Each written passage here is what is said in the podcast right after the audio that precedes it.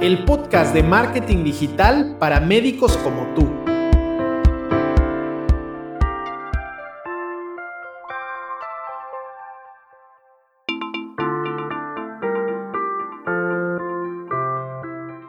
Soy Martín Vázquez y voy a compartirte ideas, consejos y soluciones que te ayudarán a aprovechar la era digital para promover tus servicios médicos con eficacia.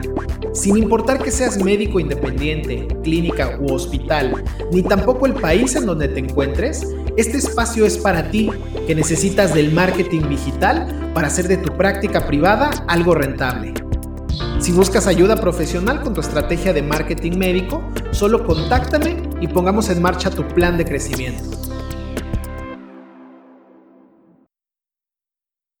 Ya en el episodio anterior te conté acerca de los peores momentos para empezar una inversión en marketing médico. Si no has escuchado todavía ese episodio, te recomendaría que lo hicieras para que el día de hoy puedas sacarle el máximo provecho a esta información. Y precisamente, siguiendo el hilo de, este tema, voy a compartirte cuál es el mejor escenario para empezar a invertir en marketing médico. Así como también mencionamos la importancia de saber cuándo no es momento, pues bueno, este es el momento indicado. Este es eh, la etapa en la que mejores resultados se pueden augurar y sobre todo en la que más se puede desarrollar dentro de la estrategia de marketing médico. No hay que perder de vista que la paciencia, los recursos, la información, el aprendizaje y la mejora continua son activos muy importantes del progreso.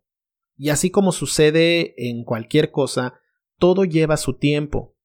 Pero importante decirte que con esto no quiero decir que, que, el marketing demande años para que rinda frutos. De hecho, no va por ahí y yo te puedo garantizar que en una primera campaña vas a empezar a notar eh, datos y vas a poder notar resultados.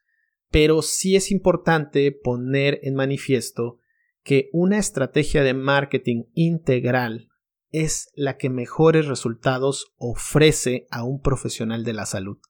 Y esto únicamente es posible cuando el escenario lo permite. ¿Y cuál es ese escenario? Bueno, cuando no necesitas el marketing, cuando crees que todo va bien, cuando crees que tal vez la publicidad de boca en boca, las recomendaciones, tu posicionamiento en algún directorio o algún perfil premium que hayas, eh, que hayas contratado, o tal vez dentro de las mismas referencias de, tus colegas, cuando crees que las cosas están bien, cuando crees que que tienes una base suficiente de pacientes, no cuando crees, evidentemente es porque la tienes, pero cuando tienes esa base de pacientes eh, que te permite vivir tranquilo y sobre todo que te permite ir progresando poco a poco, ese es el momento indicado.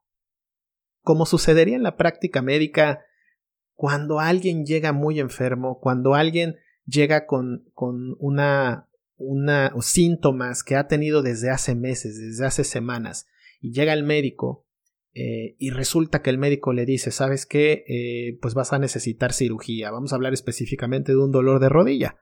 Eh, necesitas una cirugía porque definitivamente ni la fisioterapia ni las infiltraciones van a ser una opción dado que, bueno, el desgaste ya es muy grande o, o simplemente el, especialista decide que ese es el camino para que se recupere. Si observas ese escenario, es básicamente lo mismo. Aquí no se trata de que presentes los primeros síntomas o de que tú como profesional médico digas, bueno, eh, me está yendo bien, mm, a lo mejor me voy a esperar un poquito más o un poco más hasta que me empiece a ir mal para entonces recurrir al marketing. No va por ahí, va prácticamente en anticiparse a todo lo que va a ir llegando. Las cosas van a ir cambiando, van a van a seguir eh, agregándose más profesionales de la salud al mercado, eh, cada vez habrá más demanda de la misma forma que habrá oferta. Entonces, ese posicionamiento referente que probablemente tengas el día de hoy, más bien va a verse comprometido al mediano o largo plazo. Nuevamente, no es por augurar algo malo, porque si te va bien, esa es la idea principal, por eso estás haciendo las cosas, por eso te preparaste, por eso por eso tratas a tus pacientes con excelencia. Pero lo importante aquí es que cuando tienes los recursos, tanto de tiempo, tanto económicos, tanto de esfuerzo, para poder crear una estrategia que empodere lo que ya estás haciendo, es ahí cuando debes de, dar el paso. No después, sino en ese momento. Porque justo lo, lo mencioné en el episodio anterior. El marketing médico se caracteriza porque tiene diferentes elementos que no dan resultados al corto plazo. Yo te mencionaba acerca de Google Ads, de, cómo un plan de marketing para atraer pacientes puede ser una muy buena idea en esa plataforma. Digo, si no, si no conoces la herramienta, te la explico brevemente. Es básicamente pagarle a Google para que muestre tus anuncios y te van a ir descontando cada vez que alguien haga clic en dichos anuncios. ¿Qué va a pasar el día de mañana que se acabe ese presupuesto? Pues sencillamente no vas a aparecer, no van a haber más clics, no van a haber más llamadas y por tanto no van a haber citas. Eso es lo que se busca contrarrestar con una estrategia integral de marketing, es decir, poder abarcar los diferentes elementos necesarios para que no dependas de una cosa, sino que tengas una fuente de oportunidades siempre disponible y siempre beneficiando tu práctica médica.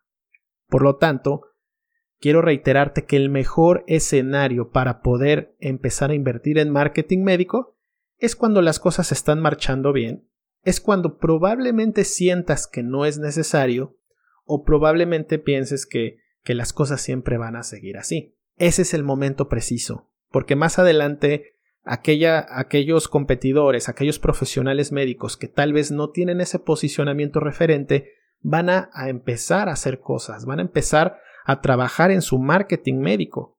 Y entonces te darás cuenta que de 20 citas que tenías a la semana van a ser 18, y después van a ser 15, y después van a ser 10. O tal vez habrá una clínica que esté invirtiendo en publicidad o que esté invirtiendo en inteligencia artificial y está ofreciendo una experiencia muy positiva a los usuarios antes de su consulta, y esto aminorará, naturalmente, la posibilidad de que puedas acaparar todo ese mercado. Hay muchos escenarios, por supuesto, hay muchas, muchos ejemplos que te podría dar, pero para resumir este episodio, mi invitación es que puedas pensar en la mercadotecnia en salud en el momento que las cosas vayan muy bien. No te esperes a que te sientas identificado con el episodio anterior acerca del peor momento para invertir en marketing. Anticípate. Evidentemente hay todo un proceso de decisión, necesitas asegurarte de sinergizar con una agencia de marketing médico. También ya tenemos un episodio al respecto y ahí podrás obtener recomendaciones, sugerencias para que puedas elegir correctamente. Quiero despedirme, no sin antes invitarte a seguir informándote acerca de lo que tiene que ver el beneficio de la mercadotecnia en salud. Tenemos episodios adicionales en los que podrás aumentar el conocimiento acerca de este tema.